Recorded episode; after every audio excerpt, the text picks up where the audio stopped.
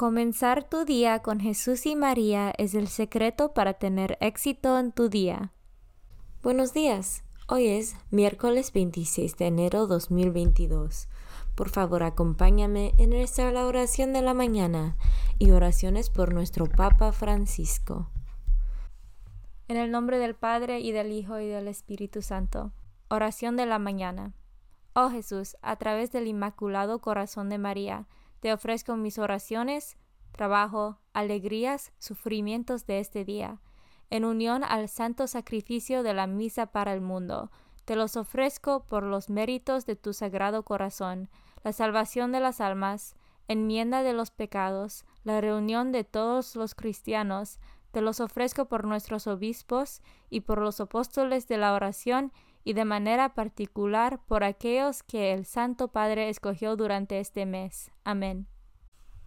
Oración por el Papa Francisco.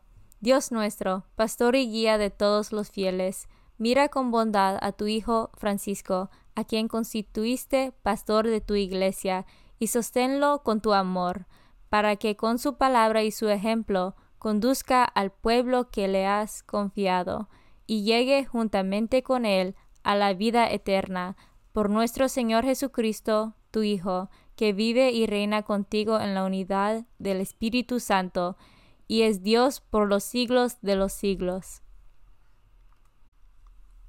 Padre nuestro que estás en el cielo, santificado sea tu nombre. Venga a nosotros tu reino, hágase tu voluntad en la tierra como en el cielo. Danos hoy nuestro pan de cada día, perdona nuestras ofensas, como también nosotros perdonamos a los que nos ofenden. No nos dejes caer en la tentación y líbranos del mal. Dios te salve María, llena eres de gracia, el Señor es contigo.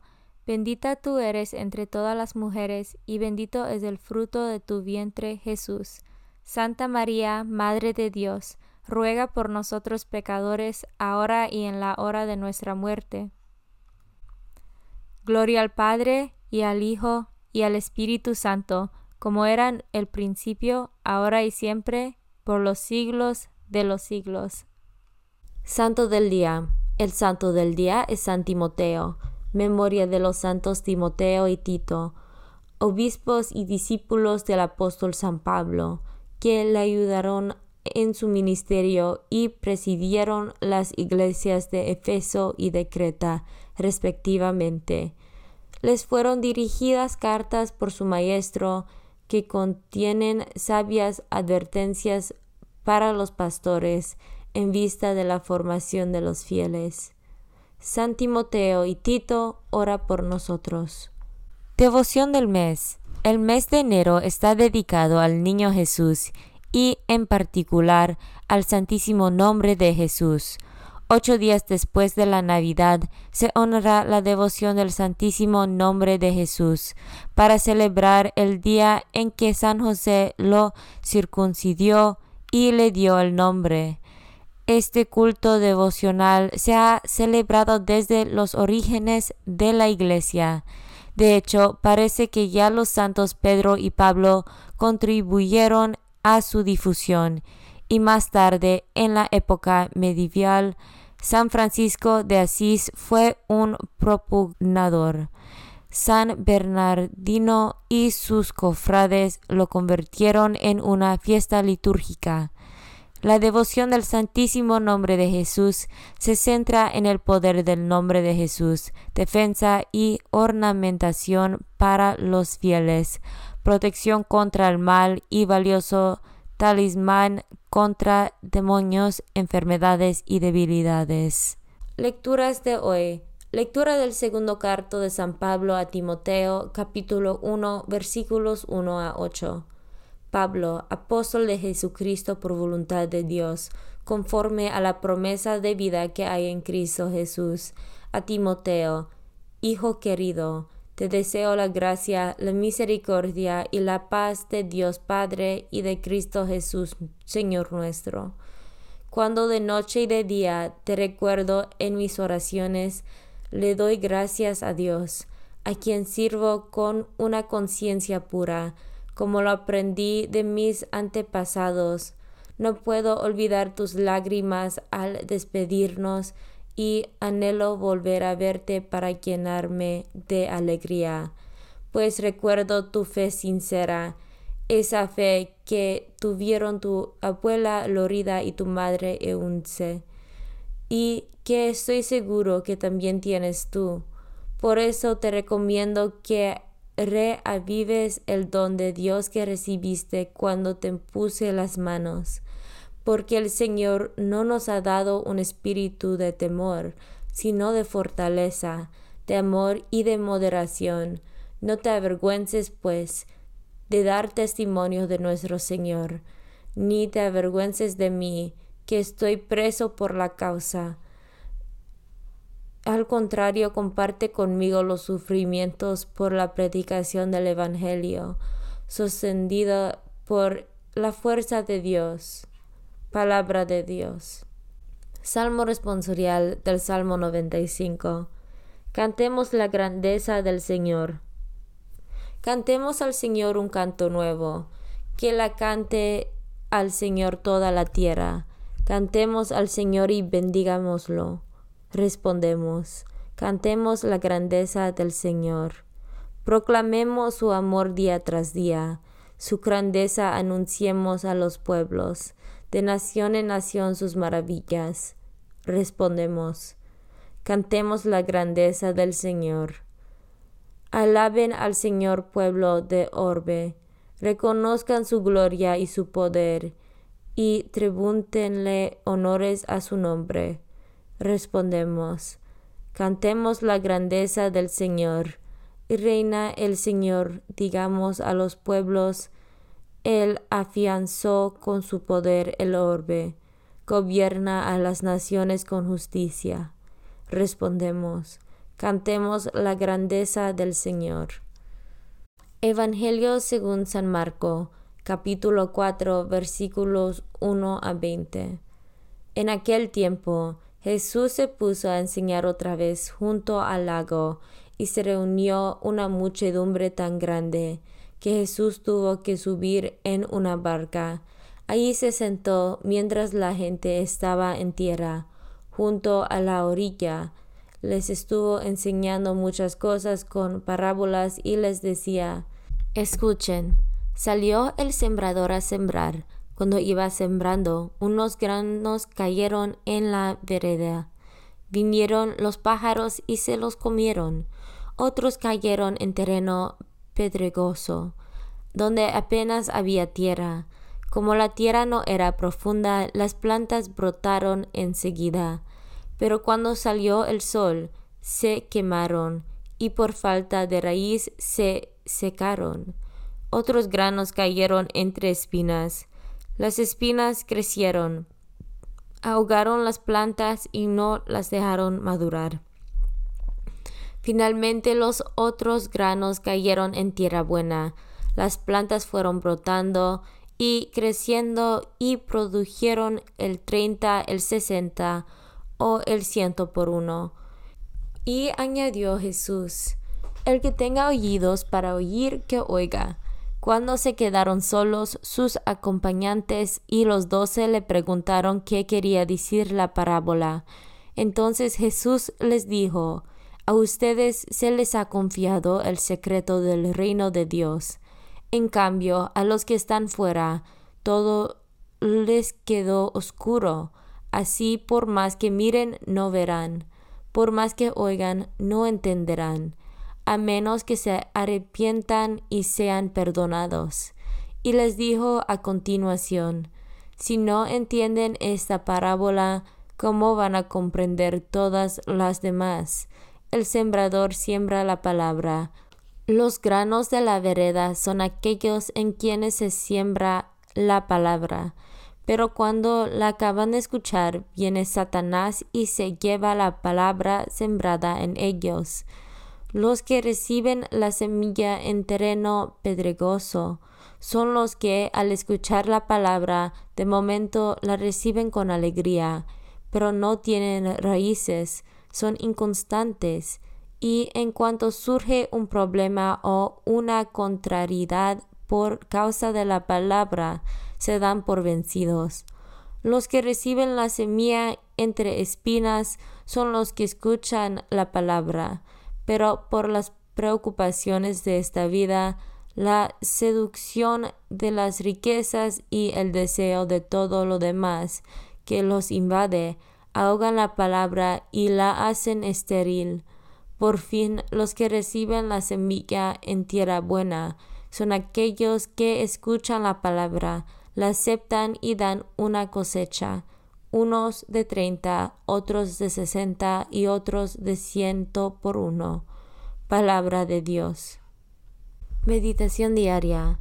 Queridos hermanos, a los santos Timoteo y Tito la liturgia los empequeñece al darles el título anacrónico de obispos.